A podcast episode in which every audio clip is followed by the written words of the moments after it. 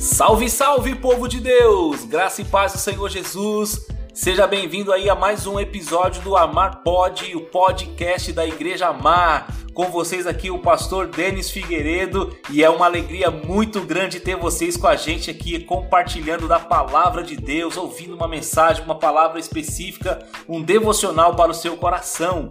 Nós estamos aí numa série abençoada de 21 dias já. Hoje é o 21 dia da nossa série Igreja, o Corpo de Cristo. E o tema de hoje é a Igreja é a guardiã da verdade. Eu, particularmente, tenho sido muito abençoado com o material que nós estamos aqui promovendo e eu espero que você esteja sendo abençoado com todo esse conteúdo aí que nós estamos produzindo, amém?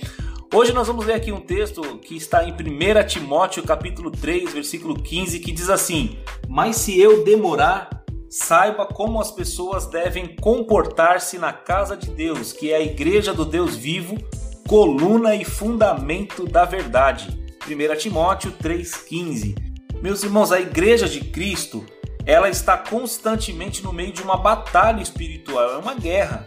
A base dessa batalha é uma luta que tem como pivô a verdade e a mentira. Sabe que a Bíblia ela afirma que o império das trevas trabalha baseado na mentira. Jesus deixou muito claro quando ele disse o seguinte: Vós sois do diabo, que é o vosso pai, e quereis satisfazer-lhes o desejo. Ele foi homicida desde o princípio e jamais se firmou na verdade, porque nele não há verdade. Quando ele profere mentira, fala do que lhe é próprio, porque é mentiroso e pai da mentira. João 8:44. Por outro lado, o reino de Deus é firmado na verdade. Olha que interessante. Jesus Cristo disse o seguinte, João 14, versículo 6: Eu sou o caminho, a verdade e a vida. Né? Então, desde o livro de Gênesis até Apocalipse, fica muito claro para a gente que o enganador, Satanás, ele trabalha inculcando mentiras na mente das pessoas de uma forma tão grande que elas ficam escravizadas e presas a ele. As pessoas ficam presas ao próprio Satanás por causa da mentira. A idolatria, por exemplo, é, é, é uma forma muito clara de ele fazer exatamente isso. Há enfermidades que também são resultado de mentiras de Satanás na mente das pessoas.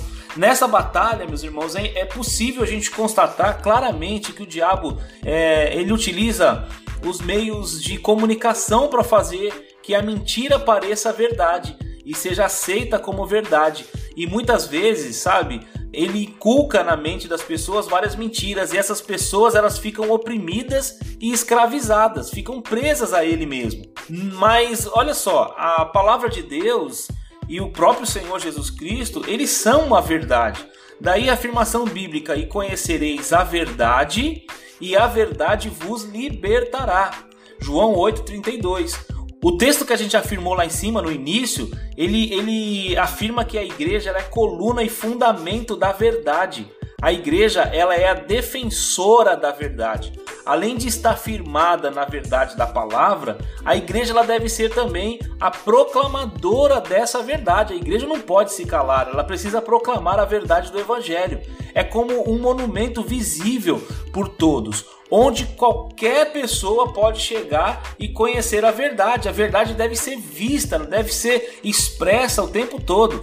Toda igreja, meus irmãos, deveria ter ensino bíblico constantemente e profundo para que seus membros e cada um que congrega na igreja possam viver e proclamar a palavra de Deus. Mas há igrejas que não se preocupam com isso e não existe mais nenhum tipo de ensino bíblico, só culto, culto, festa, evento. E quando na verdade a, a, o ensino, a palavra de Deus é algo fundamental. Não tem, é, muitas igrejas não têm grupos de estudo, não tem célula, não tem discipulado e isso é um perigo muito grande porque as pessoas ficam à mercê das mentiras de Satanás. Os cristãos que não leem a Bíblia mais, não leem livros, não buscam conhecimento da palavra de Deus, isso espiritualmente falando é um perigo muito sério. Muitos vão à igreja somente para buscar uma bênção de Deus, buscar uma troca ali, onde vão buscar é, algum favor do Senhor e se esquecem e, e, também não são nem instruídas não é, pela própria liderança a conhecerem a Deus e, e buscarem a palavra de Deus.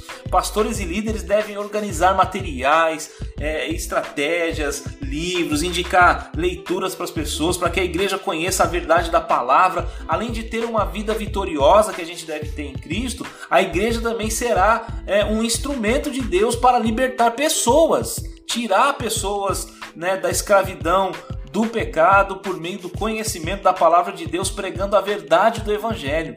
É tempo de a igreja se voltar para a palavra, de começar a conhecer, viver e proclamar as verdades de Deus. Sabe, meus irmãos, nós estamos vivendo um tempo em que a palavra tem sido banalizada e muitas pessoas têm deixado a palavra de Deus de lado. Mas eu quero encorajar você nessa, nessa devocional de hoje para a gente poder refletir sobre isso. Porque a igreja ela tem como o seu fundamento, uma das funções ou uma das suas dos seus propósitos, um dos seus propósitos, na verdade, é de ser a coluna e o fundamento dessa verdade. Nós temos aqui conosco a verdade e vamos levantar a bandeira da verdade proclamando a palavra de Deus. O que eu vejo nesse mundo é que muitas vezes as mentiras de Satanás, elas têm tomado uma forma tão tão parecida com a verdade mesmo da palavra de Deus, que essas mentiras têm entrado até mesmo na igreja. E é preciso que a gente tome muito cuidado para que essas mentiras de Satanás não venham distorcer a verdade da palavra de Deus e fazer com que a gente ande num caminho de engano. Né, num caminho de mentira, achando que estamos fazendo a coisa mais correta do mundo. Sabe, um exemplo muito interessante disso é o apóstolo Paulo, porque ele, no zelo da lei, enganado pelo zelo da lei, pela religiosidade, ele matava o cristão, ele matava os seguidores de Jesus. E por causa de um zelo, por causa de um fervor muito grande de cumprir a vontade de Deus, ele matava pessoas. No coração dele havia uma mentira de que ele estava fazendo um favor para Deus ao matar um cristão.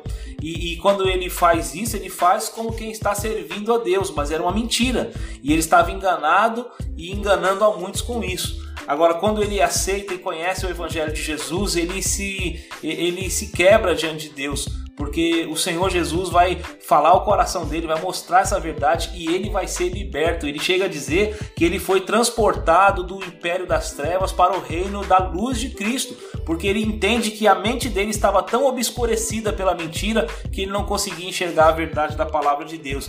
Com isso, a gente conclui o seguinte: que a igreja ela é guardiã dessa verdade, mas não para obter essa verdade somente para ela e ela crescer e virar uma igreja obesa de tanta verdade que ela tem. Não, a verdade que nós temos deve ser compartilhada com todas as pessoas que estão nesse mundo vivendo uma vida de mentira. Quantas pessoas estão vivendo uma vida mentirosa, uma vida de engano, uma vida de distorcida daquilo que Deus tem para a vida delas? Mas Jesus quer nos libertar de todas as mentiras que nos escravizavam e fazer de nós um povo escolhido e abençoado por Ele. Que sejamos nós a igreja do Senhor que vai proclamar a verdade da palavra de Deus para libertar as pessoas das trevas e trazê-las para a luz do evangelho de Jesus. Amém? Quero orar com você nesse momento e pedir para que Deus venha nos abençoar, nos fazer firmar na palavra. Amém? Vamos orar juntos nesse momento? Pai, nós te louvamos e agradecemos ao Senhor por essa oportunidade de estarmos juntos aqui mais uma vez nesse devocional.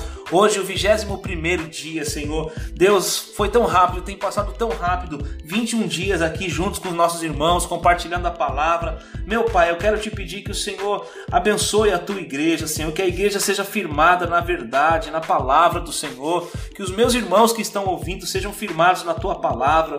Eu oro para que a igreja proclame essas verdades com toda a força do seu interior.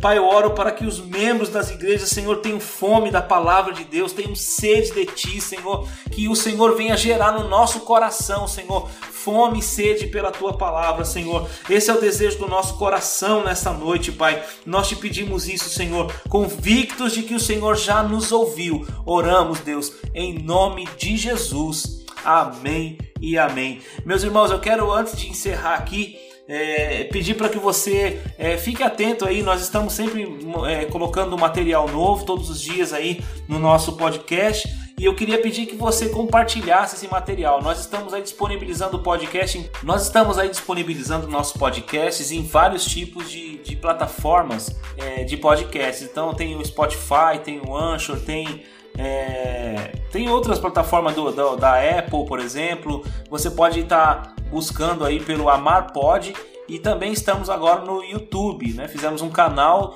e aí nós estamos é, disponibilizando todos esses materiais para vocês compartilhar, se inscrever aí, assinar e estar com a gente aí compartilhando esse material, tá bom? Que Deus te abençoe, nós ficamos por aqui até amanhã, se Deus quiser.